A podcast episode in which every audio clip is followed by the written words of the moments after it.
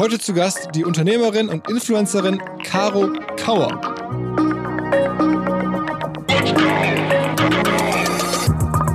Ich bin einfach Caro Kauer aus Eisling. Ich mache das, was ich mag und habe natürlich schon immer so ein bisschen Ehrfurcht auch vor den Großen und ähm, habe auch immer so ein bisschen, also ich bin einfach nicht blauäugig in dem, was ich mache. Und ich habe ähm, und versuche da einfach schon Schritte jetzt zu gehen, dass wenn ich eben nicht mehr in bin und eben nicht ein Karl Lagerfeld bin, ähm, sondern einfach nur Caro aus Eisling, die halt eben morgen out sein kann, dass ich da eben Standbeine habe, ich mache das on the go, weil sonst überrennt mich das. Also ich mache das schon so, wenn ich dann kurz meinen Kaffee trinke oder so, dann nehme ich tatsächlich das Handy in die Hand und, und schaue schon mal drüber und beantworte die Nachrichten. Also ich versuche das schon sehr zeitgenau zu machen und wenn ich eben tagsüber mal keine Zeit habe, dann mache ich das abends, nachts, wenn ich die Kinder ins Bett gebracht habe, dann mache ich das so lange, bis mir das Handy ins Gesicht fällt. Let's go!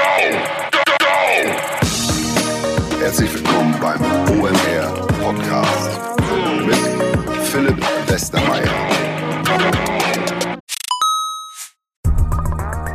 Ihr werdet euch wahrscheinlich fragen, warum unser Partner SalesViewer hier so oft im Podcast wirbt. Aber das ist relativ einfach zu erklären, denn wenn wir hier mittels Podcast Reichweite für SalesViewer erzeugen, dann besuchen natürlich auch hunderte von Menschen die Website von SalesViewer und SalesViewer kann dann mit dem eigenen Tool die Website-Besucher oder deren Firmen vor allen Dingen mit Klarnamen entschlüsseln. Also Podcast-Werbung führt zwangsläufig zu immer mehr Website-Besuchern und Website-Besucher lassen sich in Firmen-Klarnamen von SalesViewer entschlüsseln und zu neuen B2B-Kunden machen. Und natürlich auch wir bei OMR sind sehr zufrieden mit SalesViewer, nicht nur als Kunde, sondern auch als Partner. Wir setzen deren Tool ebenfalls ein zur eigenen B2B-Lead-Generierung und entschlüsseln damit die Website-Besucher von OMR, OMR Reviews oder anderen Tochterfirmen. Man sieht einfach, wer eure Webseiten besucht hat und wofür sich potenzielle Kunden interessiert haben. Neben uns, also OMR, sitzen aber auch noch deutlich größere Firmen wie Stepstone, Avato Systems, Sport5, Talon One oder die Vodafone-Tochter Grand Centrix bereits auf SalesViewer und generieren damit täglich neue B2B-Leads. SalesViewer ist bekanntlich auf unserem hauseigenen Software-Bewertungsportal OMR Reviews das bestbewertete Tool in gleich drei Kategorien und kann jederzeit kostenlos getestet werden. Wer also sehen möchte, wer auf der eigenen Website drauf war und diese Person dann am besten zu Kunden verwandeln möchte, der kann das alles kostenlos ausprobieren. salesviewer.com slash OMR. Zurück zum Podcast. Nein, es ist kein Fehler. Caro heißt wirklich mit Nachnamen Kauer, ganz ähnlich wie ihre vielleicht noch berühmtere Influencer-Kollegin Caro Dauer. Wir haben natürlich über diese Namensverwandtschaft gesprochen, wie es dazu kommen konnte, ob das vielleicht das Erfolgsprinzip von Influencer-Marketing in Deutschland ist, zumindest im weiblichen Bereich. Aber es greift viel zu kurz und überlagert die verrückte Geschichte von Caro Kauer, die noch vor einigen Jahren im Sonnenstudio gearbeitet hat, an der Kasse gearbeitet hat und sich dann wirklich selber mit ganz viel Arbeit eine Community aufgebaut hat, mit der sie mittlerweile extrem viele Sachen macht, vor allen Dingen Mode herstellt, aber halt auch Unternehmen Unternehmerin geworden ist. Zum Beispiel hat sie mir erzählt, dass sie mittlerweile so Distributions-Logistikfirmen aufbaut für Influencer. Also extrem viel unternehmerische Dynamik, sehr, sehr ehrliche Einblicke da rein in ihre Welt, die sich vor allen Dingen im Schwabenland befindet. Darum dreht sich alles. Darüber haben wir gesprochen. Am Ende eine Geschichte darüber, wie soziale Medien das Leben von Menschen wirklich positiv verändern können. In dem Falle das von Caro Kauer. Auf geht's.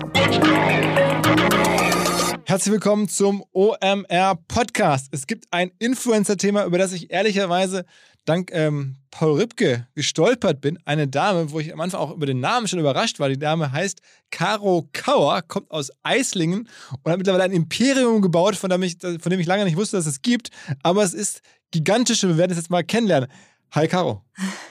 Hallo Philipp, vielen, vielen Dank für die lieben Worte gleich zu Beginn. Ja, also ich bin wohl nicht der einzige, wahrscheinlich auch vor allen Dingen Mann, der dich über Paul Rübke kennengelernt hat, ne? Ja, das ist so tatsächlich. Also normalerweise sprechen mich immer Frauen an oder haben das äh, in der Vergangenheit getan. Und sobald es ein Mann ist, frage ich immer, du kommst doch bestimmt über Paul Rübke. Und es ist wirklich immer die Antwort, ja, über Paul. Aber du machst es, also wie lange bist du jetzt schon unterwegs mit deiner, also, also als, als Influencerin, wann, wann ging es bei dir los? Ich habe tatsächlich angefangen 2014 zu posten, aber eher privat. Ich bin da eher so ein bisschen reingerutscht und habe das Ganze dann, ähm, ja, ab 2017 ging es so richtig los. Ab 2018 habe ich dann, ich, hab, ich war davor Hochzeitsfotografin tatsächlich. Hauptberuflich? Ja, eher als Neben, äh, Nebenjob sozusagen, äh, wollte da so ein bisschen kreativ mich ausleben, habe meine ähm, Lehre als Personaldienstleistungskauffrau gemacht, habe quasi meine Ausbildung gemacht, war als Hochzeitsfotografin tätig, habe noch in Solarien, äh, Solarien gearbeitet und noch als Kellnerin. Also ich habe wirklich so viele Nebenjobs gehabt, ähm, weil ich einfach schon immer super fleißig war, glaube ich. Und ähm, genau, und äh, dann kam das, kam eins zum anderen und während der Ausbildung hatte ich auch schon meinen Insta-Kanal, ohne zu wissen, was ich da eigentlich mache, habe Spiegel-Selfies gepostet. Es kam immer immer mehr Follower dazu. Und, War das ähm, einfach auch dann die Zeit, wo es gerade losging, einfach super Timing, würdest du sagen? Auf jeden Fall. Das Timing war gut. Da gab es auch noch keine Algorithmen, so wie heutzutage. Definitiv gehört da wahnsinnig viel Glück dazu. Ähm, aber auch eben Fleiß. Und ich habe dann auch, ähm, als ich die erste Kooperation bekommen habe, da hatte ich 5000 Follower ungefähr. Ähm, ab da war es dann so, als ich dann ein Produkt bekommen habe, wo ich auch gedacht habe, da ist doch bestimmt irgendwas im Kleingedruckten. Ich durfte mir damals tatsächlich äh, von einer Startup von einem Startup-Unternehmen Esperando. Ich weiß nicht, ob es die noch gibt. Ähm, die kommen aus Hamburg. nichts? Ja, und die haben äh, Mützen und Schals haben die produziert. Und äh, da durfte ich mir drei Sachen jeweils aussuchen. Und ähm, ich dachte, das kann ja gar nicht sein, ne? weil ich habe ja wirklich um jeden Euro habe ich ähm, gearbeitet und dachte ich, krass, kann ich mir jetzt die Sachen aussuchen. Und ähm, dann haben die mir das geschickt und seit da war das für mich so eine so was Professionelles mehr und dann wurden die Bilder besser und so kam das über die Jahre. Es wurde immer, immer besser und ich habe das ja auch alles super stetig aufgebaut. Also ich hatte nie irgendwie einen Hype. Aber dir ging es immer darum, auch um Fashion vor allen Dingen? Oder was du, so Hochzeitsfotos ist jetzt ja kein Content, den man so regelmäßig postet wahrscheinlich. Nee, genau. Also es war schon Fashion. Also dieser Insta-Kanal war, das waren Spiegel-Selfies, so ganz klassische Spiegel-Selfies, die auch qualitativ nicht so geil waren, ehrlich gesagt. Und äh, da ging es nur um Fashion. Ich habe immer meine Outfits gezeigt und es war für mich wie so eine kleine Galerie, auf die ich so zurückgreifen kann, wenn ich mal nicht weiß, was ich tragen soll. Und ich glaube, diese Inspiration, die ich für mich geschaffen habe, ähm, haben auch ganz viele andere Frauen dann peu à peu gesehen und haben dann immer mehr geliked. Es kamen immer mehr Follower dazu. Aha. Und so hat sich das dann entwickelt. Ja. Hast du das irgendwie unterstützt oder, oder gepusht durch irgendwelche Maßnahmen? Also Leute aktiv angeschrieben, irgendwo rein kommentiert, irgendwelche weiß nicht, Freundinnen mhm. gefunden, die sowas auch machen oder irgendwas, was dich nach vorne gehebelt hat? Äh, gar nicht. Ich war, ähm, dadurch, dass ich aus Eisling komme, aus dem beschaulichen Eisling, das in der Nähe von Stuttgart, da ist ja die Influencer-Geschichte auch noch bis heute so in den Kinderschuhen. Und ähm, ich weiß noch, ich hatte, also wie gesagt, ich bin peu à peu gewachsen und ich hatte dann 25.000 Follower und war auf dem allerersten Influencer-Event in Stuttgart eingeladen. Ähm, auch noch von Bekannten, die so eine Make-up-School ähm, eröffnet haben. Und da wurde ich gefragt, was ich dann für so ein Posting nehme, geldtechnisch. Und ich so, hä? Ich freue mich über die Uhr oder ich freue mich über die Kette oder über die Mütze, über die Schals. Und ähm, dann meinen diese, hä, du kannst ja locker 250 Euro für so einen Post nehmen, haben sie damals gesagt. Und ich so, nee, krass. Und dann bin ich heimgegangen und ich fand das so unverschämt. Ich so, ich kann doch nicht, ich kann doch nicht die Uhr annehmen oder das Produkt ähm, und dann auch noch Geld dafür nehmen. Und dann habe ich die nächste Anfrage bekommen.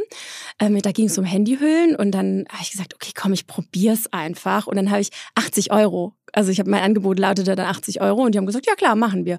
Und da kam so das erste Mal in mir drin so ein, ja, so ein Aha-Moment auf, wo ich so dachte, ja, das ist ja ein Business. Stimmt, diese Reichweite kann ja für Kunden ähm, recht wichtig und von großer Relevanz sein. Und ähm, so ging es dann los. Aber kann man das einfach so machen? Also ich meine, deine, deine Community, wir sind dir okay, wenn du dann da mal so Handyhüllen hier mal postest und da mal irgendwie eine Uhr oder so? Oder ist das alles Sachen, hinter denen du dann stehst? Meine Handyhüllen sind jetzt ja, ja. nichts besonders äh, genau. Emotionales. Definitiv. Das war so der Start und da hatte man das natürlich so ein bisschen ausgetestet und hat sich einfach über die Sachen gefreut, die man sich eh gekauft hätte in irgendeiner Weise. Vielleicht nicht von dem Brand, aber generell Handyhüllen sind ja immer ganz cool. Ähm, aber es ist schon so, natürlich habe ich mich bis dato, also zwischen 2014 und jetzt, ist natürlich viel Zeit vergangen und ähm, auch das, ähm, das, was ich zeige, ist jetzt was ganz anderes. Aber damals war das voll cool und ich habe mich wirklich über alles gefreut. Ähm, und auch da war es aber schon so, und das hatte ich von Beginn an, diese, ähm, diese Intuition, dass ich einfach nur Dinge mache, auf die ich Bock habe, die ich mir selber kaufen würde, auch wenn ich nicht dafür bezahlt werden würde ähm, oder dass mir das zugeschickt wird. Und ähm, diese Intention hatte ich schon lange, einfach weil ich wusste, sobald ich was zeige, landet das ja irgendwann beim Endkonsumenten. Und der spätestens sieht's dann, wenn es eben nicht so cool ist mhm. oder wenn die Qualität nicht cool ist. Und das war mir schon lange bewusst. Und ich glaube, dass die Power, wenn man das so nennen mag, hinter dem Account oder hinter meinem Account ist, dass die Leute peu à peu dazugekommen sind, ohne große Gewinnspiele, äh, ohne großen Hypes, die ich irgendwie generiert habe, sondern die sind einfach gekommen, weil sie Lust hatten, das zu sehen, was ich mache. Ähm, und sind gegangen, wenn sie vielleicht keine Lust hatten. Und deshalb war das eben dieser, diese, ähm, dieser Wachstum, der ganz, ganz ähm, stetig äh, vorangegangen ist und auch immer noch vorangeht. Ähm, genau, und das ist eben, wie gesagt, die Power, weil die Leute einfach wissen, wenn ich was zeige, dann mache ich das ernst. Und zwar von der ersten Sekunde Du hast an. jetzt mittlerweile so 500.000, 600.000 Follower ungefähr? Genau, über 500.000. Ja. Äh, Instagram ist deine wichtigste Plattform. Richtig, ja. Alles andere, spielst du TikTok überhaupt? Ja, ich äh, versuche mich da immer zu motivieren, ehrlich gesagt. Ist noch, ich habe mich da noch nicht so richtig gefunden. Ich würde es gerne. Ich glaube, dass sie auch ähm, ja, viel, viel relevant, relevanter noch wird, ähm, wie es viele wahrscheinlich jetzt noch glauben. Und deshalb versuche ich das tatsächlich. Ich äh, spiegel quasi die Videos, die ich aktuell per Reels mache auf Instagram, auch ab und zu dann noch auf TikTok, aber funktioniert ehrlich gesagt nicht so gut. Deshalb sollte ich da, äh, wenn ich dort was poste, muss es einfach ein anderer Content sein oder mein Content ein bisschen überarbeitet. Aber arbeitest eigentlich dann im Wesentlichen Instagram. Ja. Aha. Und die Menschen, die dir da folgen, sind dann jetzt ab- abgesehen von den äh, Paul Rübke-Followern äh, Frauen in deinem Alter so auch? Genau, in meinem Alter, äh, Mamas, ich bin ja selber Mama von äh, zwei Kindern, deshalb, ähm, ich zeige zwar nicht mehr so viel von Du meinem Mama-Alter. 25, 26? ja, fast. Nein, ich bin 31 geworden, ja, dieses Jahr. Und ähm, genau, und äh, die zwei Kiddies natürlich, die gehören zu meinem Alltag. Ich ähm, reiß das immer so ein bisschen an, wobei ich das Thema, ich bin jetzt nicht die klassische Mama-Bloggerin, aber trotzdem holen sich auch da viele Frauen ähm, so ein bisschen Inspiration.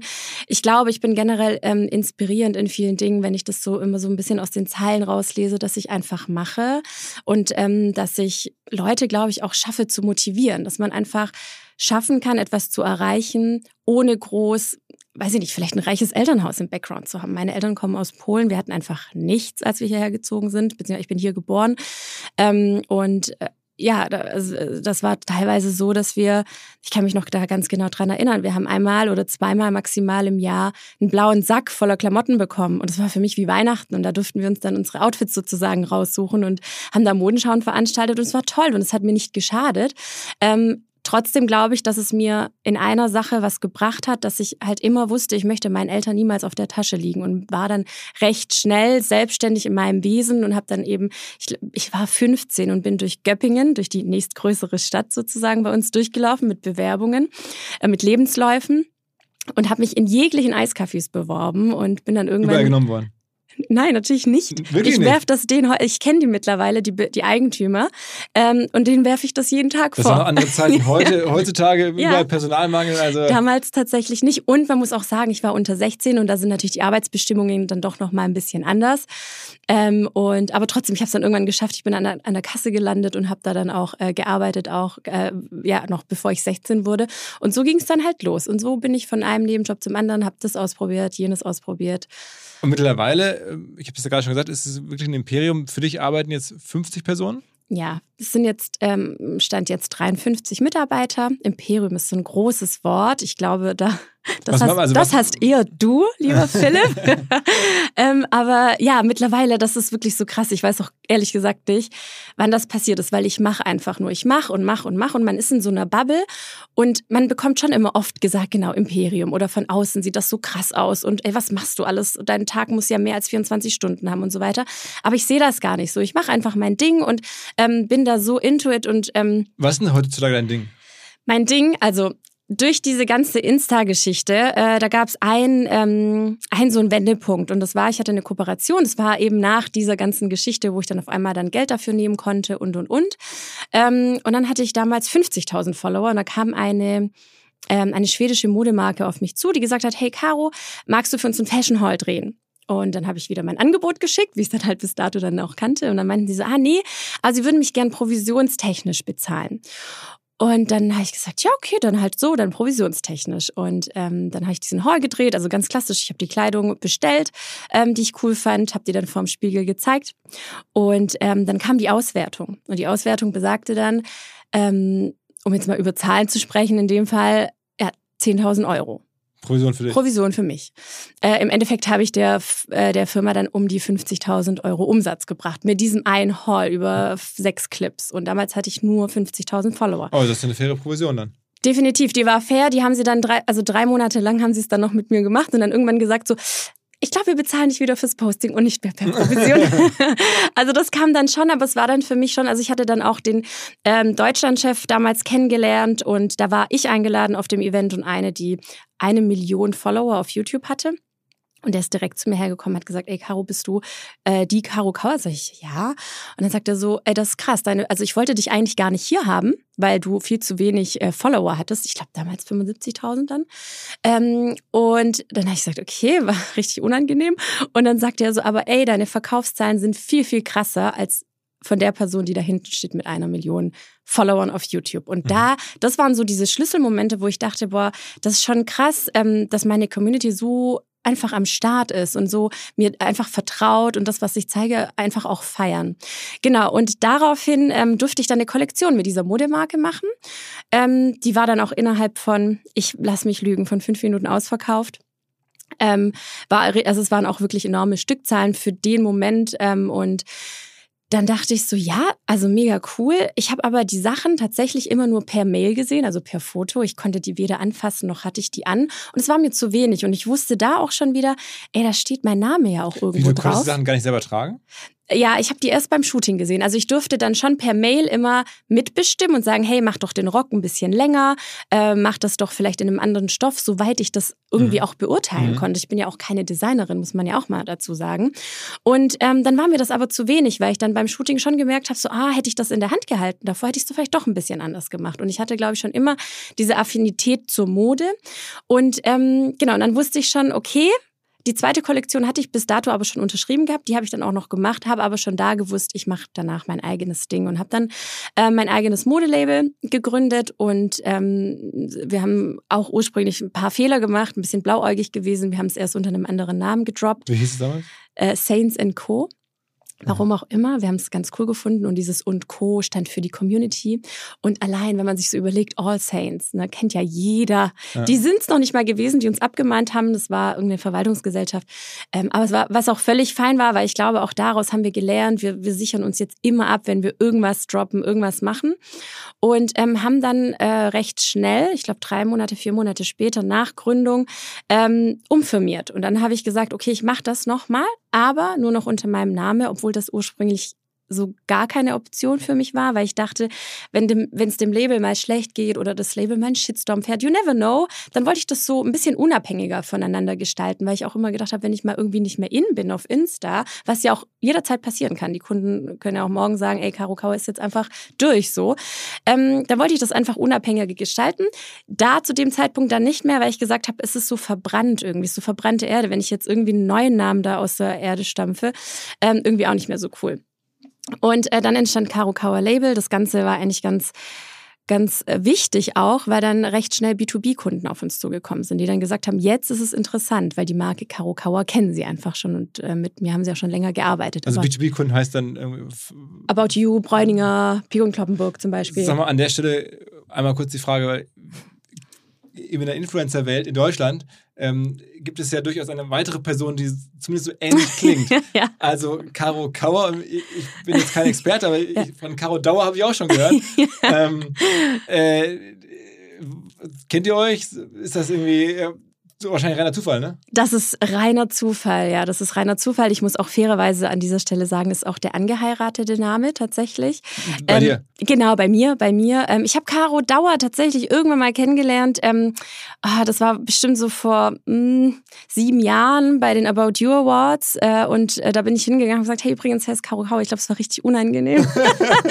und ähm, dann meinte sie so, ja, cool, lass eine Story machen. Also wirklich ultra süß. Und wir haben dann auch eine Story gemacht. Ich glaube, die gibt's auch auch noch irgendwo in meinem Verlauf. Und dann hatte sie, dann standen wir an so einem Stand mit Eis und dann hat sie gesagt, hallo, ich bin die Caro Dauer und das ist hier die Caro Kauer. Und so im Nachgang dachte ich so, wie unangenehm einfach. Aber halt irgendwie schon auch Fangirl-Moment. Und deshalb. Ähm, also du bist schon auch Fan von ihr? Ich finde sie ultra toll und es war mit einer der ersten Personen, denen ich gefolgt bin tatsächlich. Ja, und auch das nicht verstanden habe, was sie da eigentlich macht. Aber eigentlich ist es schon so vielleicht wenn jetzt die Leute fragen, wie wird man in Deutschland erfolgreiche Influencerin? Man muss Caro heißen und irgendwie nach, so ein bisschen so mit Nachnamen irgendwie sowas wie Richtung ja, Power. Ja, ja, es gibt, es gibt noch ein paar Optionen. Ja, es gibt noch. Wenn man die für die äh, vorderen Buchstaben noch austauscht, gibt es noch ein paar. Ja. man könnte ja auch noch eine andere Schreibweise. Ne? ja, genau. Ja, tatsächlich. Nee. Ähm, ich glaube, äh, die Antwort darauf ist einfach fleißig sein. Ich glaube, man muss einfach ähm, viel machen und ähm, also ich zumindest für meinen Teil, ich bleib nie stehen. Ich bei mir, mein Gehirn schaltet auch nie aus. Ist vielleicht auch nicht so ganz gesund. Also ich kann mich jetzt nicht vor den Fernseher setzen. Da sind in meinem Gehirn viel, viel, also andere Sachen einfach drin, als dass ich jetzt mich konzentrieren könnte auf irgendeinen Film. Ähm, aber weil ich da einfach so Bock drauf habe. Das ist so, da steckt einfach mein ganzes Herz drin, das Label. Und mittlerweile sind es ja. Ähm, aber Label heißt jetzt irgendwie, wie groß ist das Label jetzt? Vom Umsatz her, kannst du das sagen? Ähm, wir sind im siebenstelligen Bereich. Okay, also so genau irgendwas so zwei, drei Millionen? Im so. siebenstelligen Bereich, äh, äh, genau. Okay. Aber ihr verkauft dann jetzt an die verschiedenen äh, Distributeure, also die E-Commerce-Firmen, ja, Zalando, About You und so weiter. Richtig, richtig. Wir sind jetzt bei neuen B2B-Kunden mittlerweile. Bräuninger habe ich gesehen. Genau, Bräuninger auch stationär. Wir erweitern jetzt auch auf Österreich und so weiter. Wer Schweiz. ist euer größter? Kann man das sagen? Einer der größeren? Das ist dann wirklich Zalando, wenn man sich vorstellt? Ja, also das ist tatsächlich, ähm, ich würde sagen, Bräuninger in dem Fall. Okay. Ja, weil die uns da wirklich ähm, auch echt krass supporten, auch im Offline-Handel. Also da sind wir auch stationär überall vertreten. Fast, Und was für Produkte machst du da? Beim Bräuninger, oder generell, ja, generell Kle also Kleidung. Kleidung, also ja, aber also, was genau, Hosen? Also, genau, also wir machen ähm, generell Frauenkleidung bisher, ähm, auch so vereinzelt Kinderkleidung. Wir machen immer so Minimi-Kollektionen ähm, dazu. Ähm, und jetzt kommen auch Männerkleidung dazu ab September. Ähm, und wir haben natürlich auch Produktneuerheiten drin. Wir haben ein Parfum gelauncht äh, letztes Jahr, Ende letzten Jahres. Wir haben jetzt einen Wein gelauncht. Also auch da bleiben wir nicht stehen und sagen, hey, wir sind jetzt nicht ein klassisches Modeunternehmen, sondern wir sind so ein Influencer-Fashion-Unternehmen, wo aber auch so, ähm, ich hatte ehrlicherweise irgendwann mal Angst, so, ey, wird das ein Bauchladen? So, wenn ich jetzt hier Parfüm noch und ja. Wein. Und ähm, ich ich für meinen Teil habe dann irgendwann entschieden, so nee, man darf das gar nicht so engstirnig sehen. Ich habe jetzt einfach Bock auf ein Parfüm. Ich habe jetzt Bock auf Wein. Lass das testen, lass das machen. Ich Und wie jetzt kommt das zustande? Also mein, bei den Klamotten äh, fangen wir da an. Das heißt, du hast irgendwie das Gefühl, es müsste mal ein neues T-Shirt geben und dann designst du eins oder dann wer, wer produziert das dann? Wie läuft das dann? Genau. Also ich ähm, mache immer Moodboards fertig. Wir haben sechs Drops im Jahr, also sechs Kollektionen. Ähm, und ich erstelle dann immer so Moodboards, was mir gefällt, was ich cool finde. Wir sind sehr bekannt für den Oversize-Style und so weiter. Also wir sind ähm, grundsätzlich oversized, haben sehr viele Basics, ähm, kombinierbar aber dann auch mal mit ein bisschen knalligeren Teilen. Und ähm, dann schicke ich die Moodboards an unser Designteam. Es besteht jetzt mittlerweile auch schon aus vier Personen und ähm, genau und die bereiten dann per Skizze und so weiter vor, wie so eine eine Kollektion aussehen kann, ähm, die dann natürlich alles, äh, die dann harmoniert farblich und so weiter. Die stellen mir das dann vor, ich segne ab oder halt eben nicht und ähm, dann kommen die ersten Samples an. Wir produzieren Türkei, Portugal und Italien, je nach Ware eben und ähm, dann kommen die Samples an. Ich äh, probiere die an und ähm, dann ändern wir sie noch mal ab und bis das richtige Teil dann ist, das äh, dauert dann ein bisschen und dann ähm, ja, kommt es irgendwann online. Und Preis, preislich ist es dann so, was kostet jetzt machst du jetzt so einen Top? Also ich sehe jetzt gerade bei dir so ein Oversize-T-Shirt, mhm. was wird das im Laden oder Also das, das kostet jetzt 49 Euro, das von uns, genau. Das ist jetzt erst gestern online gegangen, ist schon ausverkauft. Wir sind gestern, wir hatten so ein Pre-Access das erste Mal ausgetestet. Bei euch auf der eigenen Seite dann? Oder? Genau, über Newsletter. Wir haben fast 100.000 Newsletter-Abonnenten mittlerweile äh, im Label und ähm, das hat ganz gut funktioniert. Wie gesagt, auch da testen wir uns immer aus. Und was heißt, es kommt da gar nicht zu About You oder zu Zalando? Doch auch, doch auch. Aber bei uns ist der Launch erst am Sonntag, der offizielle Launch. Und wir haben jetzt gestern für 24 Stunden für alle Newsletter-Abonnenten das freigemacht, sodass sie schon mal vorab shoppen konnten. Und ausverkauft heißt dann, wie viele Teile sind dann verkauft worden? Also äh, je nach, je nach Teil tatsächlich. Bei dem Shirt hatten wir 600. 600. 600. Zack, weg. Genau. 600 mal 50. Genau, das kannst du jetzt ausrechnen. 30.000 Umsatz. Richtig. Ist das schon okay, ne? So. Auf jeden Fall, auf jeden Fall. Weil, bei, bei solchen Produkten ist auch eine ganz gute Marge dabei, ne? Also wenn man sowas ist ja im Fashion-Bereich bekannt. Also ich meine, dass du kaufst die wahrscheinlich jetzt nicht für, 60, äh, für, für 50 Euro ein. Aktuell, aktuell ist es super schwierig mit den Preisen, weil die Rohstoffpreise einfach aktuell super hochgehen und wir eigentlich die Intention hatten, ein bisschen günstiger zu werden, was natürlich sich jetzt gerade so ein bisschen, ähm, ja, wie, also nicht so, also man kann, es lässt sich jetzt nicht so krass umsetzen, wie wir es eigentlich vorhatten. Also wir wollten einen Tick günstiger werden, ähm, aber durch die, Steig, äh, durch, die, durch die Preise, die jetzt einfach steigen, ist es eben, ja, Machst du generell irgendwo bezahltes Marketing? Also wirbst du, ja, bezahlst du für irgendwelche Werbeleistungen irgendwo? Ähm, wir machen ab und zu Influencer-Werbung tatsächlich. Also, also das du wiederum, jetzt schließt sich der Kreis, mittlerweile ja. sprichst du andere an, ob sie. Richtig. Okay. Auch das machen wir ab und zu. Ähm, man muss fairerweise sagen, wenn es gerade ums eigene Label geht, ist es ähm, anders, wie wenn ich die Werbung mache. Ist klar, weil ich mache ja für meine Fashion Werbung, dann explodiert das immer. Das ist, das muss man sich dann doch manchmal vor Augen führen, dass es nicht immer so funktioniert. Äh, trotzdem ist es ja Image, das man damit ja auch irgendwo einkauft und so weiter. Ähm, deshalb machen wir es auch nicht so oft, weil das jetzt nicht so krass erfolgsversprechend ist. Ähm, und äh, ansonsten haben wir seit, ich glaube, seit drei Monaten machen wir jetzt Ads, schalten wir Ads ist aber ganz gut, funktioniert ähm, erstaunlich gut. Hätte ich auch nicht erwartet, ehrlich gesagt. Da habe ich mich nur so ein bisschen dagegen gesträubt. Ähm, aber ist super. Also das machen wir dann auch. Das sind die zwei Kanäle. Und eben B2B, wo wir natürlich auch, wie gesagt, offline ja irgendwo hängen, in, in Stores, im Handel, wo man uns ja auch wahrnimmt, ohne, da, ohne mich zu kennen. Und das ist mir ultra wichtig. Also deshalb versuche ich auch, ich werde jetzt auch noch ein neues Unternehmen gegründet dieses Jahr, ähm, um einfach diese ja, diese Standbeine zu festigen, unabhängig von meiner Person, weil es ist klar, das Label heißt so wie ich. Es funktioniert auch nur mit mir aktuell, aber auch da aber versuchen wir uns loszulösen. So. Ich meine, alle großen Fashion-Labels heißen doch wie Personen, also von Dolce Gabbana bis Hugo Boss oder, oder, oder Gucci. Ich meine, am Ende sind es alles äh, Wolfgang Job, äh, ähm, Jill Sander, sind doch alles also Menschennamen. Ja, definitiv, aber ich würde mich da auch gar nicht so einreihen in die, in die Namen, die du jetzt gerade, die, die Persönlichkeiten, die du jetzt sagst. Deshalb, Sondern ähm, wo würdest du dich so einreihen und das mal so jetzt so auf klassische Brands zurückgreifen? Äh, ich bin einfach Karo Kauer aus Eisling. Ich mache das, was ich mag und habe natürlich schon immer so ein bisschen Ehrfurcht auch vor den Großen und ähm, habe auch immer so ein bisschen, also ich bin einfach nicht blauäugig in dem, was ich mache und ich habe ähm, und versuche da einfach schon Schritte jetzt zu gehen, dass wenn ich eben nicht mehr in bin und eben nicht ein Karl Lagerfeld bin, ähm, sondern einfach nur Caro aus Eisling, die halt eben morgen out sein kann, dass ich da eben Standbeine habe, die. Aber es ist schon so sagen wir, eine Sorge. Ich ab und zu in so Podcastern ähm, frage ich halt auch bei, bei, bei Gästinnen oder Gästen nach, so wie seht ihr die Zukunft? Und die, viele sind total bullish, dass das eigentlich nicht der Fall sein wird. Aber du äh, bist schon permanent mit der Sorge im Hinterkopf oder mit der klaren Erwartung, äh, eines Tages, sei es in ein paar Monaten oder ein paar Jahren, ist es vorbei. Ähm, Sorge ist jetzt auch ein großes Wort. Ich, äh, das, ich, ja, ich bin, glaube ich, sehr realistisch in dem, was ich tue und mache. Und ich ähm, liebe das, was ich mache. Aber es ist schon so, dass es ja, ich denke mir immer so, es kann halt eben vorbei sein. Und wir haben 50 Mitarbeiter. Ich habe diese, diesen innerlichen Drang, diese Verantwortung, die ich da habe, über diese Mitarbeiter, über meine zwei Kinder, ähm, dass ich das jetzt nicht einfach mache und denke so, naja gut, wenn es morgen vorbei ist, dann machen wir halt den Laden zu und ich gehe halt ähm, an die Kasse arbeiten, was überhaupt gar kein Problem wäre, würde ich sofort machen. Aber ich hätte dann die 50 Mitarbeiter verloren und die hätte, oder beziehungsweise sie, die Mitarbeiter hätten ihren Job verloren, keinen Arbeitsplatz mehr bei mir. Und ich habe da einfach so den großen Drang, diese Verantwortlichkeit über diese Person, dass ich das gar nicht dazu kommen lassen möchte. Und deshalb versuche ich, das so ein bisschen auszustrahlen. Und wir haben die Consulting, die jetzt quasi Produkte für andere Creator entwickelt. Also Creator XY möchte jetzt auch eine Brand bilden dann kommen die zu uns. Wir haben die Kontakte, wir machen das, wir bieten das wie so ein Baukasten an, dass man ähm, vom, von der Designentwicklung bis hin zum Fulfillment, dass man das alles über uns abwickeln kann. Ähm, Einfach auch aus dem Grund habe ich das Lager zu uns geholt im, im äh, Rahmen der Namensänderung ähm, ganz am Anfang. Wir waren erst beim Fulfillment und als wir es dann zu Karo Kauer rüber geswitcht haben, habe ich gesagt, so und jetzt möchte ich das Lager aber auch bei mir haben. Ich möchte die Kontrolle und vor allem möchte ich ähm, vielleicht irgendwann mal die Logistik für andere machen, falls mein Brand nicht mehr funktioniert. Und so denke ich in vielen Dingen so, was ist, wenn es mal nicht funktioniert? Und da, also natürlich hoffe ich, dass es auf, äh, auf Ewigkeiten funktioniert. Ich hoffe, dass meine Tochter, wenn sie da irgendwann mal Lust drauf hat oder mein Sohn, dass die das mal weiterführen können, wenn das noch so weit steht. Aber wenn das eben nicht der Fall ist, habe ich eben so ein paar Ausweichmöglichkeiten. Also Logistik ähm, ist ein Thema, was noch? Ja. Äh, Logistik, die Consulting, mhm.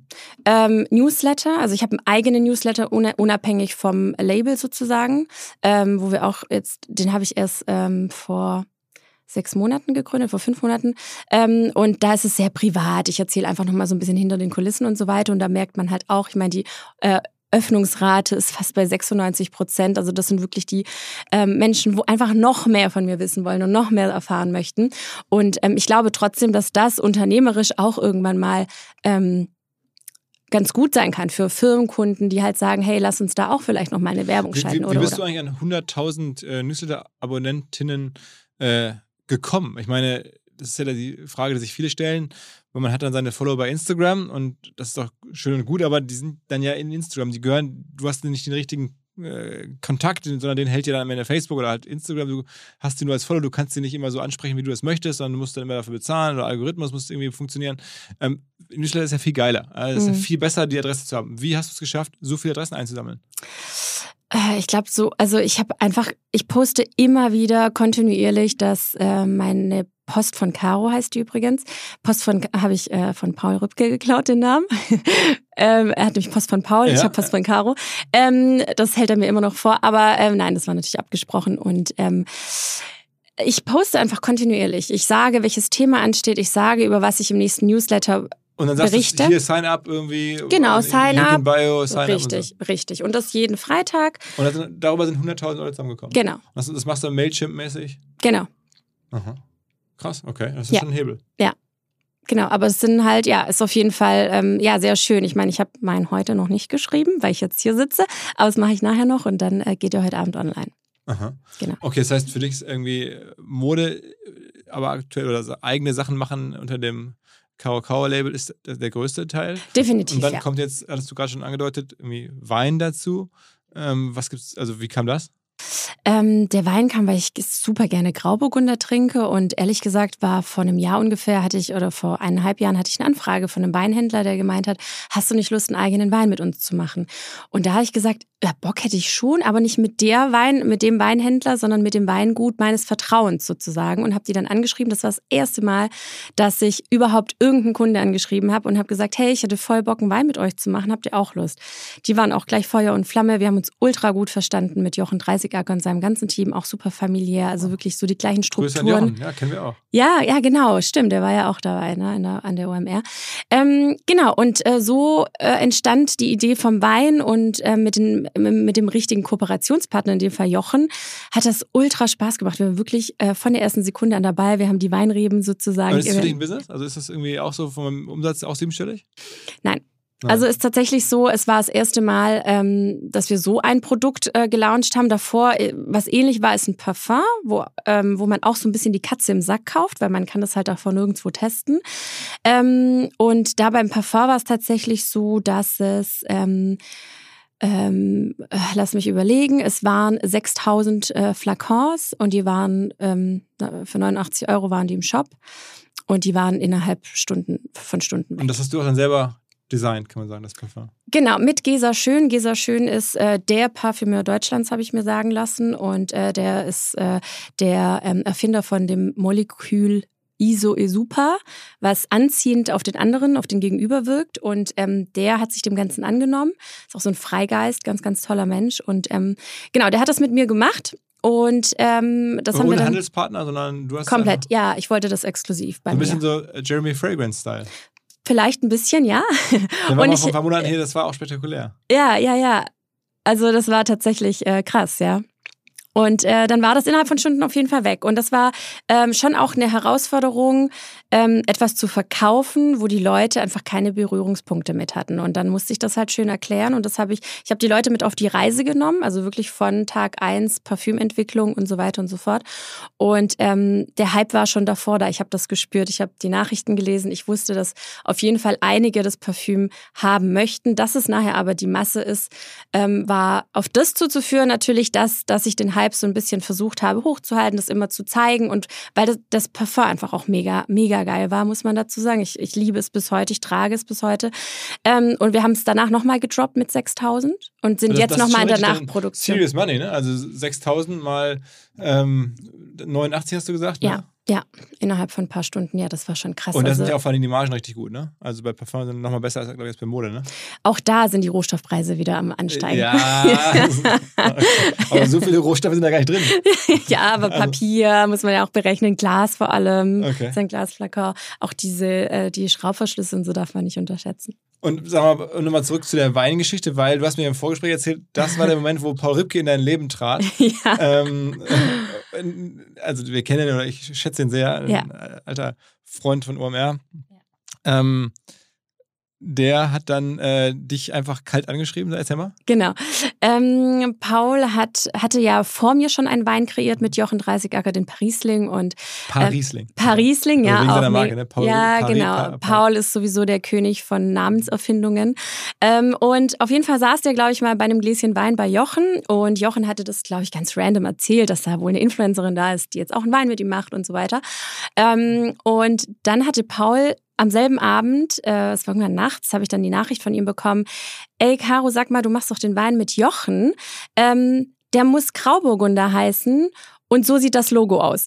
Also der muss Grauburgunder. Grau, grau, also mit K. Statt Grauburgunder mit G einfach Grauburgunder, weil ich ja Caro Kauer beides mit K geschrieben heiße.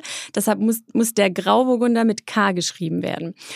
Und ich fand das ganz geil. Und sage ich so, ja, genau so nehme ich das. Ja, perfekte Idee. Oh und Gott, ja. ja. und ich muss ja auch dazu sagen, ja, und ich äh, kannte Paul äh, von früher aus der Hochzeitsfotografie. Also es war auf jeden Fall schon mal äh, der Name, den man einfach schon immer mal wieder, über den man gestolpert ist. Und das fand ich dann schon krass. Wie war Paul auch mal Hochzeitsfotograf? Nein. Nein, er war, nee, generell aus der Fotografie. Ah, okay. Nein, nein, genau.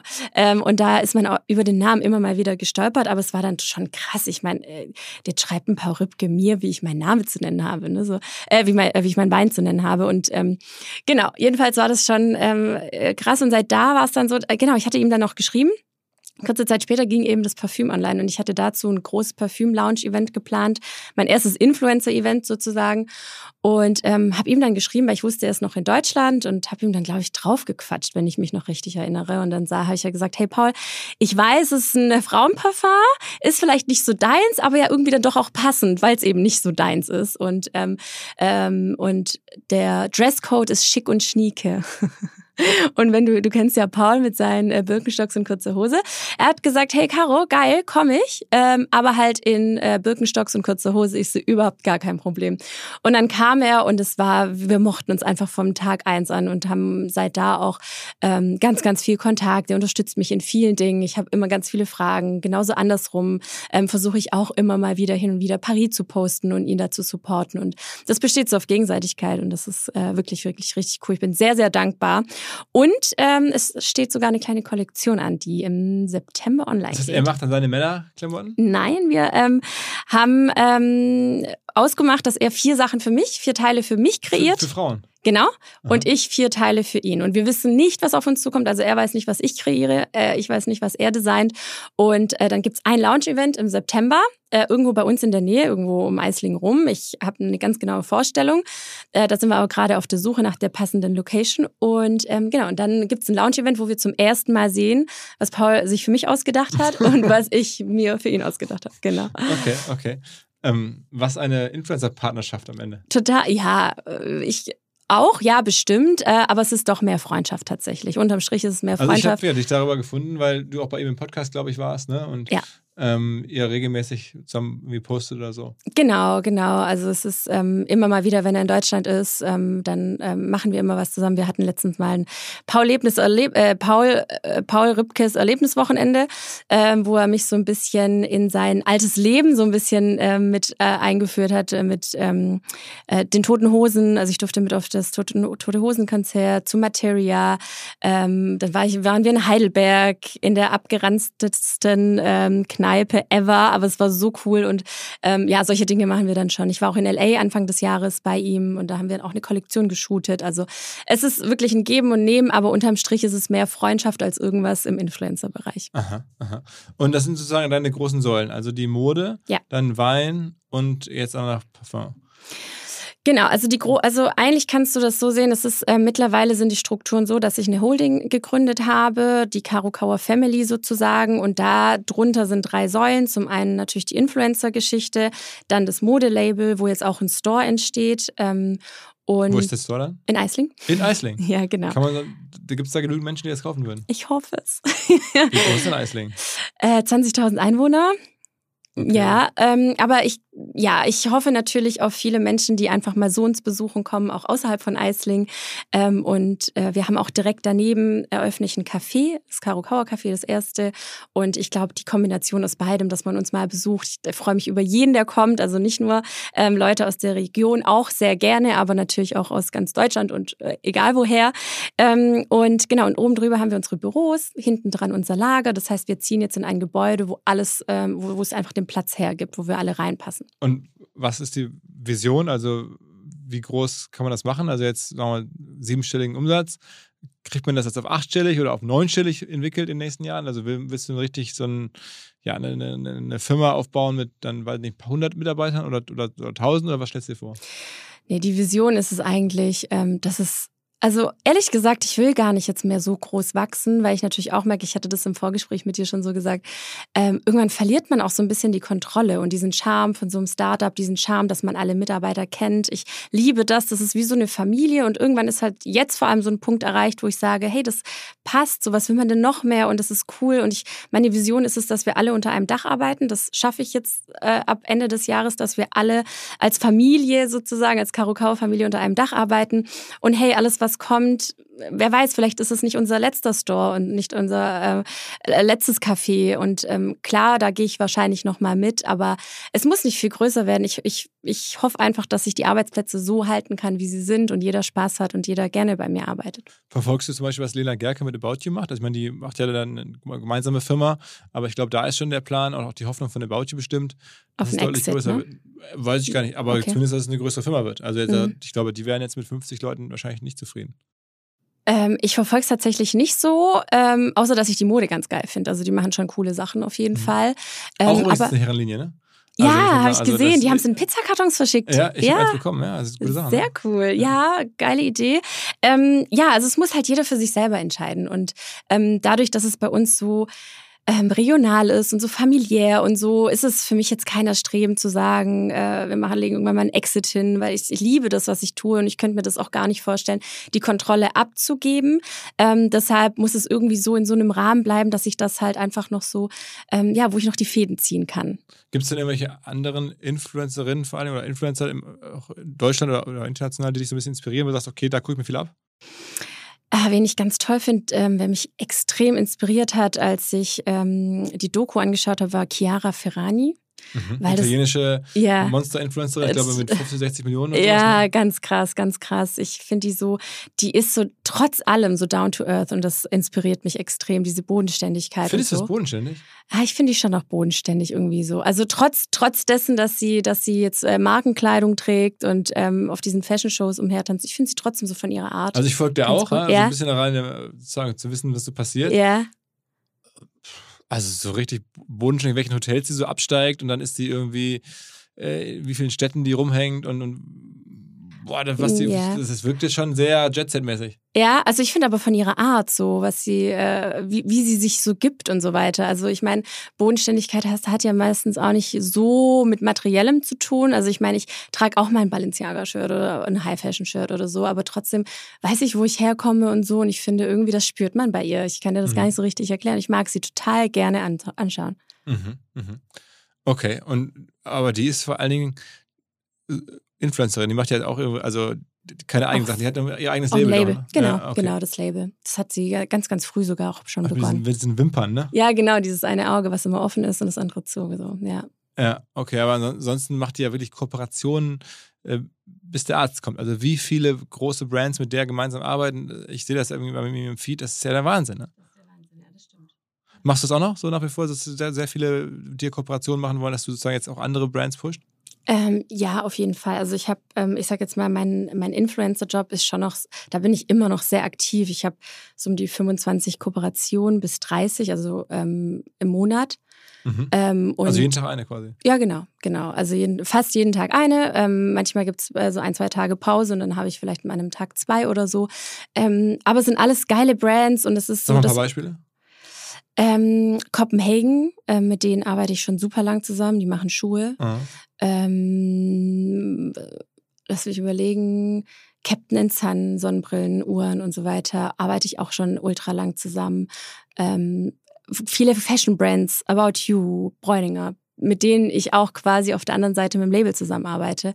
Ähm, das sind auch alles. Auch, äh, auch was sozusagen irgendwie was, was aus der super Premium-Liga, die Balenciagas oder sowas, Gucci? Porsche ist Porsche, dabei, okay. genau. Ähm, da bin ich in der ähm, Dreamers-Kampagne sozusagen dieses Jahr dabei. Da war ich auch auf der ähm, Out-of-Home-Kampagne mit auf großen Plakaten in Stuttgart abgelichtet. Das war auch krass. Da bin ich hin und habe hab die Leute gefragt, ob die wissen, wer da drauf ist, weil ich das nicht glauben konnte. So. Ähm, aber ja, das ist schon krass. Also war, ich war mit Porsche auch in Lappland jetzt äh, Anfang des Jahres. Das ist, das ist das das bessere Business am Ende? Also macht das nicht am Ende Sinn, einfach sowas zu machen, wenn man das kann und das eigene Label. Ich meine, da musst du dann einkaufen, hast ein Warenrisiko, du musst verschiedene Größen da haben, Logistik, die Preise steigen, wie du sagst, und so weiter und so weiter. Das ist ja alles irgendwie sehr aufwendig und am Ende sind die Margen dann gar nicht so groß. Ähm, versus du machst da jetzt was für andere, coolen Post und kriegst dafür wahrscheinlich, weiß nicht, 15.000, 20.000 Euro? Also man muss da natürlich schon differenzieren. Die, ich, mein Herz hängt einfach an dem Label und ähm, müsste ich, würdest du mich jetzt fragen, müsstest du dich jetzt entscheiden, machst du deinen Influencer-Job ähm, weiter, wo einfach lukrativer ist unterm Strich? Ich bin, ähm, äh, ich habe zwei Mitarbeiterinnen, dann hat entgegen des Labels, wo eben 50 Mitarbeiter, wo der Wasserkopf einfach viel, viel größer ist, ähm, ist das Influencer-Business auf jeden Fall lukrativer. Aber ich würde mich wahrscheinlich dann tatsächlich fürs Leben entscheiden, weil das einfach, ich bin an den Leuten dran, ich, also, da würde ich die hängen lassen so und das könnte ich niemals übers Herz bringen und da steckt einfach meine ganze Leidenschaft drin. Ich hatte als Kind schon damals so dieses, diesen Traum von, einer eigenen, von einem eigenen Modeladen und jetzt habe ich halt mein eigenes Label. Das ist so krass, ich kann das gar nicht realisieren und deshalb ähm, würde ich in dem Fall sagen, egal, auch wenn das nicht lukrativer ist im Vergleich, würde ich mich dafür entscheiden, weil ich da ähm, ja meine Karukawa Family so äh, nicht im Stich lassen würde.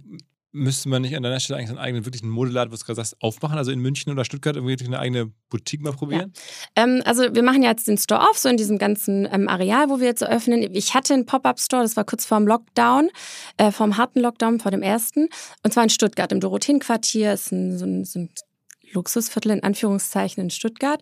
Ähm, und da war dann unser Store einfach zwischen Louis Vuitton, Max Mara und Co. Und das war schon so krass. Und ähm, und ich muss sagen, also trotz dessen, dass Ausreiseverbot war aus verschiedenen Bundesländern schon, sind ganz viele trotzdem hergekommen. Und ich durfte es auch nicht publizieren. Also ich durfte nicht sagen, ähm, hey, morgen eröffne ich oder in einer Woche eröffne ich, weil das ähm, Quartier eben gesagt hat, wir wollen jetzt kein Shitstorm haben, dass jetzt so ein Menschen, so eine Menschenmasse da ankommt in Zeiten von Corona.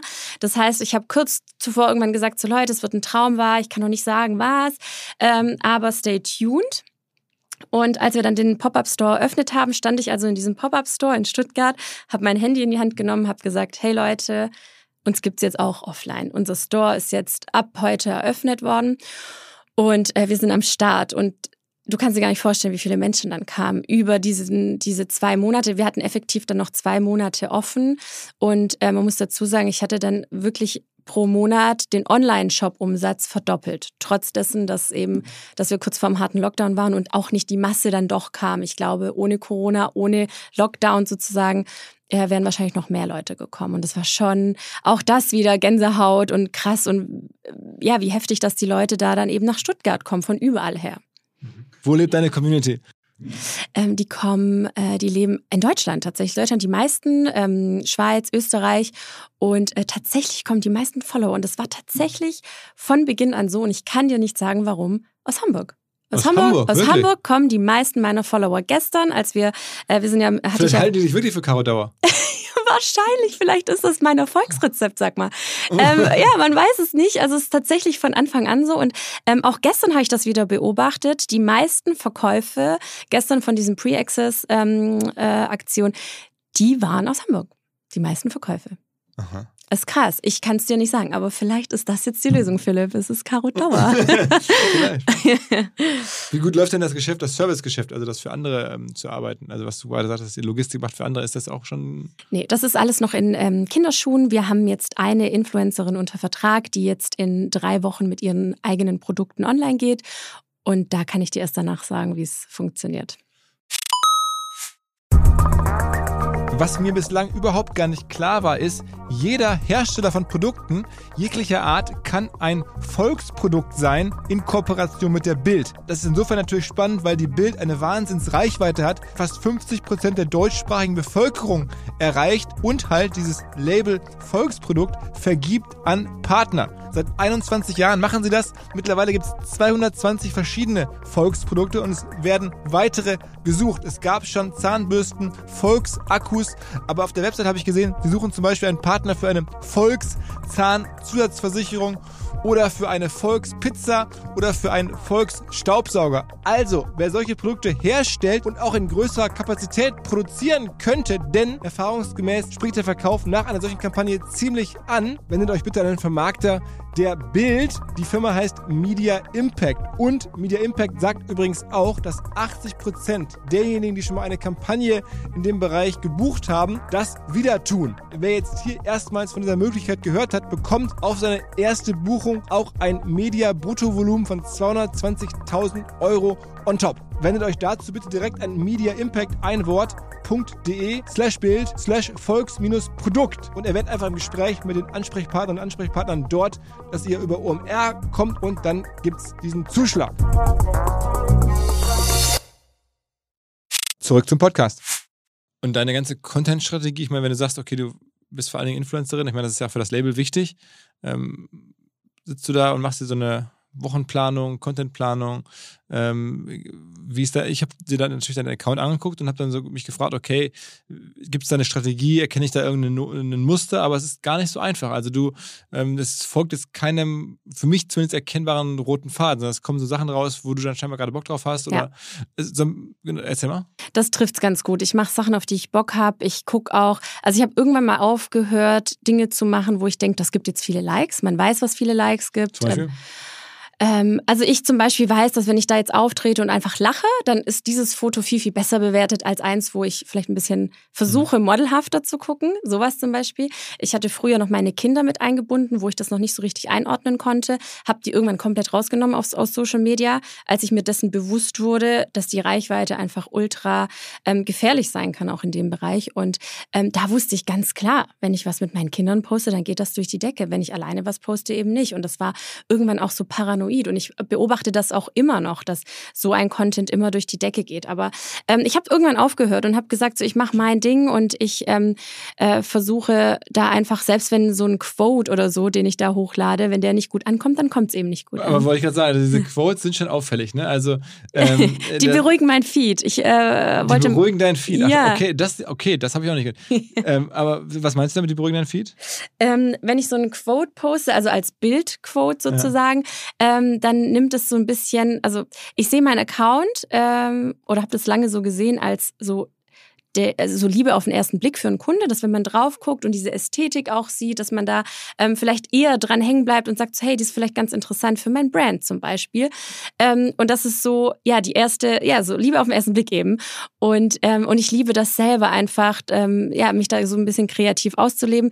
Bin jetzt, du bist gerade drauf, sehe ich gerade. Also ich wollte, ich, ich, ich sage mal, ich, ist vielleicht ein bisschen fies, aber ich wollte es zumindest einmal fragen, weil das ist ja schon so, du machst ja diese Quotes ja. und die sind natürlich schon manchmal auch so ein bisschen so, man hat es schon mal gehört oder so ein bisschen so, schon, schon so, wie soll man sagen. Äh, äh, Paul zieht mich auch immer auf. Also Der schreibt so, mir dann immer. Man könnte auch einen Kalender machen. So. Das würden auch tausend von Leuten. Ja, so, ey, so, gute Idee. Das nächste ist ein Kalender mit Quotes.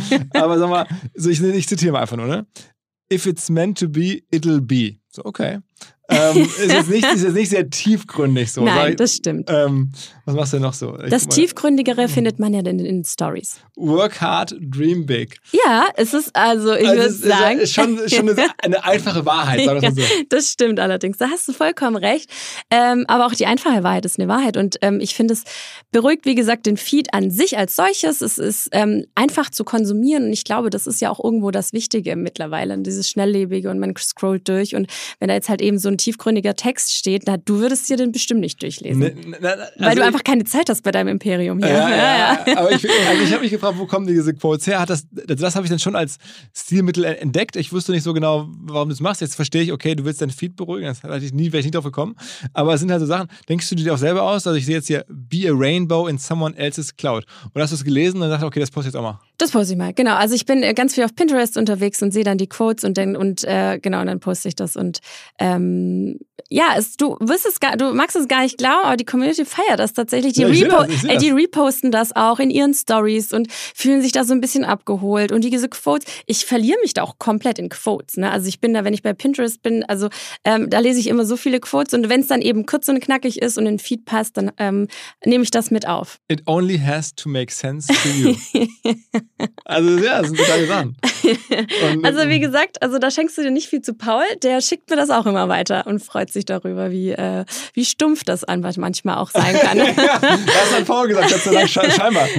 Also, ähm, ähm Genau, aber die Strategie ist tatsächlich, also um darauf mal zurückzukommen, ähm, ich habe gar keine. Also ich dokumentiere meinen Tag, was auch bedeutet, dass mein Tag manchmal auch langweilig ist, dass ich in Meetings sitze und eben nicht so das krasseste Influencer, den krassesten Influencer-Lifestyle habe, in Anführungszeichen, sondern ich arbeite halt und ich habe halt so die goldene Regel ist, ich möchte halt bis 15 Uhr fertig sein, weil ich dann die Kinder abhole und ab da ist nur noch Kids-Time, da lege ich meist auch das Handy weg, ähm, poste auch gar nicht mehr so viel und ähm, genau, und das ist, wie gesagt, die Strategie ist, keine zu haben, sondern einfach den Alltag zu dokumentieren. Ich ähm, hätte auch gar nicht die Zeit dazu, Dinge zu inszenieren. Aber hast du eine Videografin, die dir folgt? Oder die sich, also weil, ähm, meistens bist du ja jetzt nicht selber vom Spiel mit dem, ne, mit dem ausgestreckten Arm, sondern es gibt schon Fotos von dir, die jemand anders gemacht haben muss. Genau, also ich habe eine Mitarbeiterin, beziehungsweise zwei im, äh, in meinem Instagram-Universum sozusagen. Ähm, eine kümmert sich eben um Video- und Fotoproduktion, die nehme ich dann mit, also gerade jetzt auch nach Hamburg zum Beispiel. Und sowas wird dann schon festgehalten. Ähm, also gerade wie so ein wie so ein Vlog, wie so, wie so ein Tagebuch sozusagen. Ähm, und ansonsten meine Stories mache ich natürlich selber, ja. Äh, und dann äh, gibt's die Fotos, die dann eben noch gemacht werden und äh, Terminierung, Koordinierung und und und. Ähm, das ist das, was die zwei Mitarbeiterinnen machen. Du hast mir vorab erzählt, dass eine Sache ähm, für dich auch wichtig gewesen sei, sozusagen im Instagram-Aufstieg und das ist die Story-Funktion. Ja, auf jeden Fall, weil da das Storytelling natürlich viel, viel besser funktioniert hat. Vor allem, weil ich auch jetzt nicht so die krassesten Bilder in Großstädten produzieren konnte, weil ich einfach aus Eisling sozusagen rausfotografiert habe, muss man fast schon so sagen. Es gab auch so eine Situation, da ähm, habe ich wirklich vor der Haustür äh, ein Foto gepostet, bin foto, äh, fotografiert, wie ich über die Straße laufe. Und da ist es halt nicht so schön. Es, äh, es ist nicht New York oder nicht es Rom. Es ist einfach nicht New York, ja, muss man einfach sagen. Und ähm, ja, für für den Moment hat es irgendwie gereicht. Und ähm, dann hatte ich einen Kommentar, ähm, der dann besagte so, oh mein Gott, da will so ein Dorfmäuschen einen auf Großstadt-Influencer machen. Ey, und das hat mich so getroffen, weil ich so dachte, ja, wie unangenehm, stimmt, völlig recht. Ähm, so entweder ich mache es halt richtig und gehe in die Großstadt oder lass es einfach. Und ähm, ja, man, also ich, es ist generell so, dass ich das immer so ein bisschen als Feedback mitnehme, auch Kritik oder auch mal ähm, Hate würde ich das jetzt mal noch nicht mal so nennen, aber ähm, ja, das versuche ich schon immer so ein bisschen umzuwandeln. Und dann habe ich dann äh, versucht, wenn ich Fotos mache, dann eher wo, irgendwo, wo es schön ist, also dann eher schon in Richtung Stuttgart, ist von uns ungefähr so eine Dreiviertelstunde entfernt. Ähm, und ansonsten habe ich die Story-Funktion genutzt. Und da habe ich dann wirklich angefangen, von meinem Alltag zu berichten und und und. Und äh, das fanden die Leute ganz cool und haben mich dann auch ähm, gebeten, um zum Beispiel den, äh, das war so ein ganz kleiner Hype, muss ich sagen. Das war der Karo Dutt. Ich hatte immer einen Dutt so ein Hausfrauendutt vielleicht, das kann man sagen. Ähm, und da wurde ich dann immer gefragt, so, ey Caro, kannst du denn mal zeigen? Und das kannst du ja per Foto nicht machen, also habe ich die Story-Funktion dafür genutzt und habe gezeigt, wie ich diesen Dutt mache. Für mich ganz easy, mit einem Haargummi zusammen und äh, da so ein bisschen eindrehen und fertig.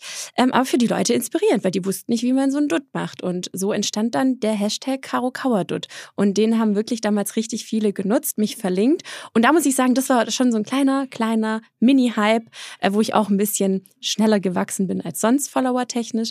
Ähm, aber dafür sind Stories natürlich immer gut. Hast du eigentlich viel, wo du das gerade sagst, Hate abbekommen im letzten Jahr? Also würdest du sagen, dass schon Hate ein Thema ist für dich?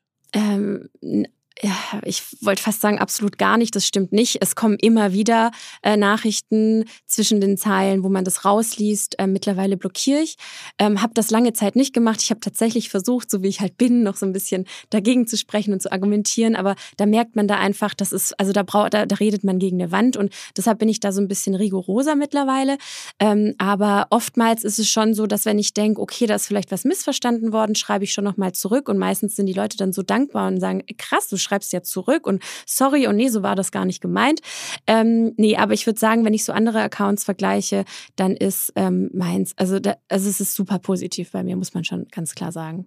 Ja. Machst du sehr viel Community-Arbeit? Also ich meine, bei so großen Accounts, ich stelle mir das vor, dass man, du postest was und dann gibt es irgendwie tausend Kommentare habe ich gerade gesehen oder, oder ein paar hundert Kommentare, ein paar tausend Likes, es gibt wahrscheinlich auch ganz viele DMs.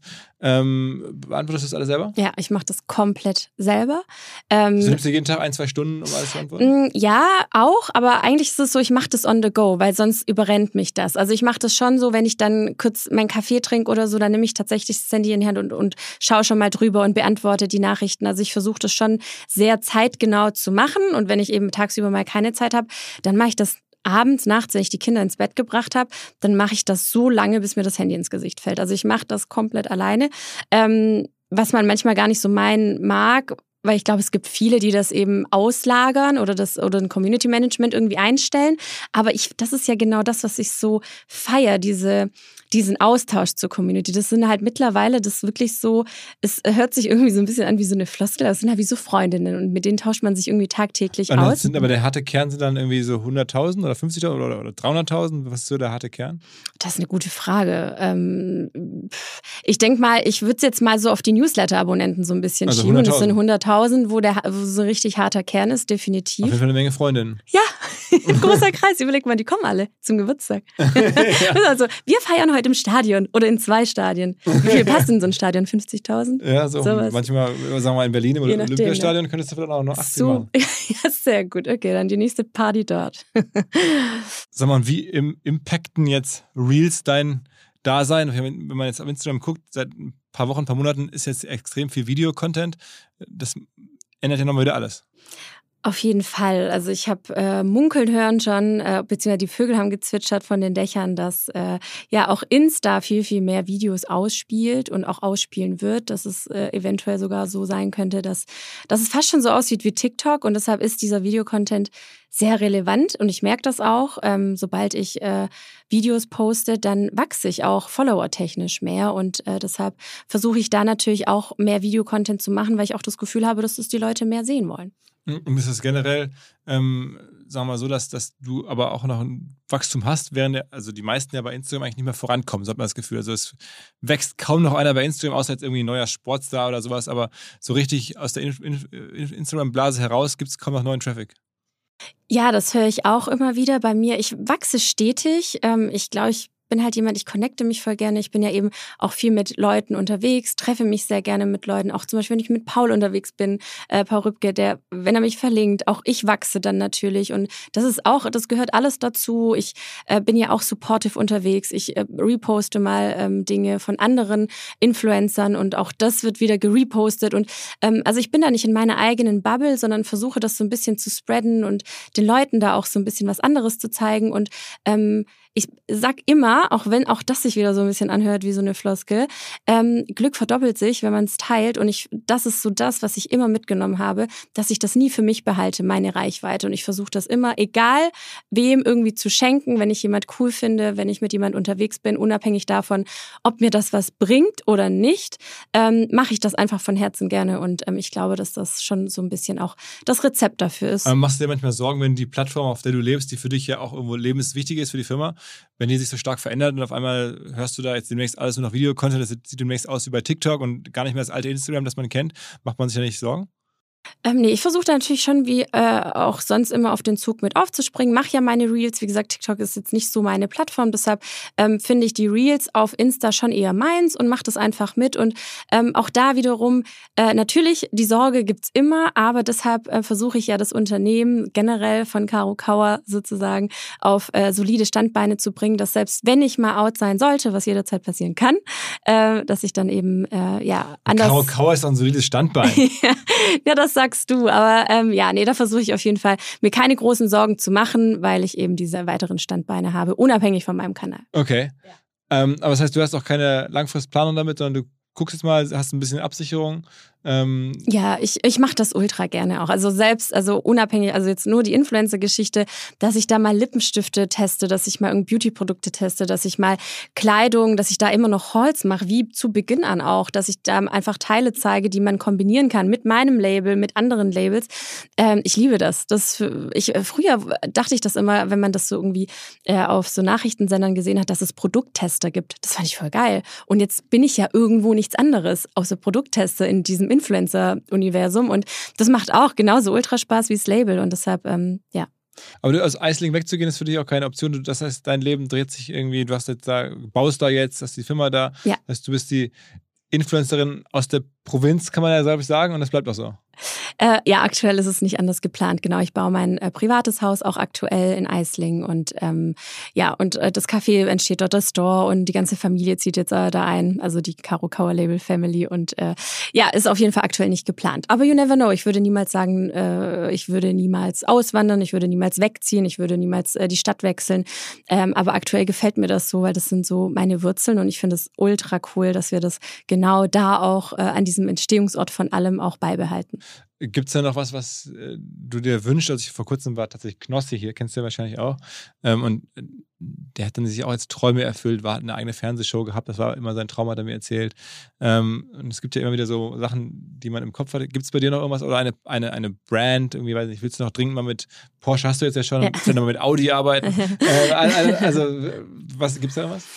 Ähm, also tatsächlich. Die hören ja Leute zu, ne? Also wenn du jetzt hier Open for Business bist, dann ja, vielleicht kommt dann die Anfrage. Ja, also es ist tatsächlich so, dass ich ähm, noch auf keiner Modenschau war, äh, beziehungsweise doch Modenschau schon, aber auf der Fashion Week zum Beispiel, international, national. Ich war jetzt letztes Jahr das erste Mal in Berlin, nee, dieses Jahr das erste Mal in Berlin auf einer Show, aber dass ich da so. Ähm, heißt mit, de mit deinem Label oder als Gast? Äh, tatsächlich beides. Also äh, es gibt genau diese zwei Träume. Einmal als Gast, ähm, länger auch mal dort zu sein. Ich war jetzt, wie gesagt, nur zu einer Show in Berlin, also weil es zeitlich nicht Reihe, anders ging. Anna Ventur-mäßig deine ersten Reihe sitzen. Ja, hätte ich voll Bock drauf. Also das, bist du nicht eingeladen worden? Nö. Okay, also das wird sich sicherlich regeln lassen. Also das, wer immer hier ja. Äh, Fashion äh, Week Connections hat oder sowas, also Anita Tillmann, kennst du Anita Tillmann? Nein. Ähm, okay, aus Berlin, die macht auch selber Modemessen, die ist da auf jeden Fall. Okay, okay. kann ich mal verknüpfen. okay, okay, mega cool. Also das tatsächlich und irgendwann dafür äh, ist es aber, da ist jetzt die Zeit noch nicht reif, ähm, aber natürlich noch eine eigene Modenschau, Modenschau äh, zu, ähm, zu gestalten und ähm, selber zu machen, durchzuführen. Das wäre auch nochmal so ein, so ein Traum. Aber noch nicht jetzt tatsächlich. Und ich hätte jetzt gedacht, vielleicht sagst du was international, weil ähm, ich meine, da ist ja der Sprung in Deutschland jetzt schon sehr gut gelungen. Ich folge zum Beispiel ähm, hier so eine Hamburger Influencerin, die auch ganz früh beim Podcast war, Leonie Hanne. Mhm. Ähm, kennst du wahrscheinlich auch, ne? Ja, Wahnsinn. Ja. Die hat es ja, glaube ich, geschafft, ja. so wirklich jetzt so global zu funktionieren. Also die sehe ich nur noch irgendwie weltweit unterwegs, gefühlt aus meiner Sicht jetzt, ich bin ja kein Experte, bespielt die so den globalen Markt. Äh, siehst du es auch so oder ist das ja auch ein Ziel für dich? Ähm, ich bewundere das sehr und ähm, wäre ich kinderlos, wäre das wahrscheinlich auch so eine Sache, die ich bestimmt ultra gern machen würde, aber jetzt ist es null vereinbar. Also es ist ähm, so, wie es jetzt ist, in meinem kleinen Universum ist das mega cool und ausreichend. Wie es jetzt passiert, ich glaube, Global, das könnte ich mit den Kindern nicht vereinbaren. Mhm. Also wenn du dann nach Dubai müsstest oder nach New Ja, York genau, oder genau, genau. Das würde gar okay. nicht funktionieren, rein logistisch nicht. Okay, okay. Genau. Caro, ähm, sehr, sehr interessant, was du so alles machst. Vor allen Dingen wirklich sehr bodenständig, offen. Ähm, Vielen Dank nochmal für deinen Auftritt bei uns. Du bist ja mit, äh, mit äh, Carmen Kroll, ne? mit äh, Kamuschka bist du unterwegs gewesen ne? bei uns. Genau, mit HypeLab, mit, mit meinem Management sozusagen. Ah, ihr seid ja aber auch irgendwie befreundet. Wir sind befreundet, wir haben mittlerweile auch einen Podcast, Kein Bock und keine Zeit heißt der. Der auch übrigens gut, gut läuft, ne? Ja, ja, äh, wir sind zufrieden auf jeden Fall. Ähm, Wie oft kommt der? Äh, alle zwei Wochen. Du und Carmen? Ich und Carmen, genau. Und Carmen und ich. Wo, worüber sprecht ihr? Äh, wir sprechen eigentlich so alles, was uns beschäftigt, als Mamas, als Influencer, als Privatperson, ähm, Dinge, die wir erlebt haben, Dinge, die wir vielleicht ganz aktuell erleben, was ansteht und so weiter. Und das halt eben in zwei Wochen Takt. Äh, äh, äh Im zwei Wochen Takt, okay. Genau, also ja, jeden kein, zweiten Sonntag. Kein Bock und keine Zeit. Ja. Wer hatte die Idee? Auch wieder Paul, oder? Nein, in dem, nee, Paul findet es ganz blöd sogar, also er, er feiert den Namen gar nicht. Ähm, aber da muss er durch. Wir äh, sind auf den Namen gekommen, äh, indem Niklas, also gerade von HypeLab, ähm, Carmens Mann sozusagen, meinte so, ey, immer wenn wir uns nämlich gesehen haben, Carmen und ich, wir haben gar nicht mehr aufgehört zu reden. Und dann meinte Niklas irgendwann so, ey, ihr müsst einen Podcast machen. Das ist so cool, euch dazu zu hören. Und dann habe ich gesagt, ey Niklas, ich habe gar keine Zeit. Und Carmen so, ja, und ich habe keinen Bock. Und letztendlich war das dann der Ursprung des Namens. Wir nehmen uns jetzt trotzdem die Zeit und haben trotzdem Bock, ähm, uns eine Stunde mal innerhalb von zwei Wochen die Zeit zu nehmen und sowieso zu telefonieren und dann eben dabei ähm, das Ganze aufzunehmen. Und das ist äh, ja ganz cool. Aber ihr kennt euch auch aus der Influencer-Szene eigentlich nur, ne? Genau, genau. Da, dadurch haben wir uns kennengelernt, aber trotzdem sind wir auch äh, immer wieder privat dann unterwegs oder wenn ich mal in Köln bin, dann besuche ich sie privat auch mal ohne Handy oder so und ähm, genau, das schließt sich dann auch nicht aus. Und Hyplab ist äh, sozusagen die Agentur? Äh, Meine Agentur, genau, das Management sozusagen. Ja, also von, von euch beiden sozusagen? Ja, genau. Aha, aha. HelpLab. Okay, okay. Also Podcast-Empfehlung jetzt auch noch. Podcast kann man nur da gut eigentlich, finde ich, bewerben, wo schon Podcast-Hörer sind, nämlich in anderen Podcasts. Also vielleicht, wer jetzt hier Bock hat, ähm, noch mehr von dir zu hören, kein Bock und keine Zeit oder das beides dann doch hat, ähm, gibt es überall, ne? wo es Podcasts gibt, nämlich genau. Spotify. Genau. Ähm, Vielen Dank. ja, auf jeden Fall. Äh, danke dir fürs nach Hamburg kommen oder äh, zumindest fürs bei uns vorbeikommen. Ja, vielen Dank auch. Also ich bin sehr ähm, geflasht, muss ich sagen. Ich hatte ja hier so eine kleine Führung bekommen durch dein durch dein Imperium. Ja, ja. ja, doch, das muss man schon so sagen. Und eigentlich hätte ich das am Anfang direkt gerne umgedreht, dass ich dich interviewe. vielleicht schaffen wir das ja auch mal. ja, genau. Du musst nicht mal einladen. So. Ja, so kein Bock, kein, ist egal, machen wir einfach. es gibt ja keine Regeln, ja. Alles klar. Okay, danke dir. Philipp, vielen Dank. Mach's ciao, gut. Ciao. ciao. Neuer Partner, der sehr für uns alle, vor allen Dingen für euch, unsere Hörerschaft spricht. Die Rede ist von Liquid, L-I-Q-I-D. Liquid ist ein Vermögensverwalter, der sich an ja etwas wohlhabendere Menschen richtet. Ihr hört gleich, wie wohlhabend man sein muss, damit man die Vorteile von Liquid genießen kann. Als da wären, Liquid sagt, sie seien persönlich wie eine Privatbank und dabei modern wie ein Neo-Broker. Das macht Sinn, denn die meisten Menschen sehen sich ja tatsächlich nach Guidance bei ihrer Geldanlage. Man fühlt sich häufig vielleicht beim traditionellen Bankberater nicht mehr so gut aufgehoben und Liquid greift genau da rein. Die tun das, was ein sogenanntes Family Office häufig für sehr wohlhabende Menschen tut, nur mit deutlich niedrigerer Einstiegshürde. Also eine Art Family Office für jedermann, exklusive Anlagemöglichkeiten. Man kommt über Liquid zum Beispiel in Private Equity und Venture Capital Fonds mit rein, wenn man das gerne möchte. Liquid ist fünfmal in Folge Deutschlands Top-Vermögensverwalter geworden, laut Kapital. Wer also mitmachen möchte, jetzt kommt die Auflösung, braucht aktuell mindestens 50.000 Euro als Mindestanlagevolumen Volumen. In einigen Wochen ist die Aktion vorbei, dann sind es wieder 100.000, die man mitbringen muss. Wenn einem das möglich ist, dann gerne ein kostenloses Erstgespräch vereinbaren unter liquid.de slash omr. Zurück zum Podcast. Dieser Podcast wird produziert von Podstars bei OMR.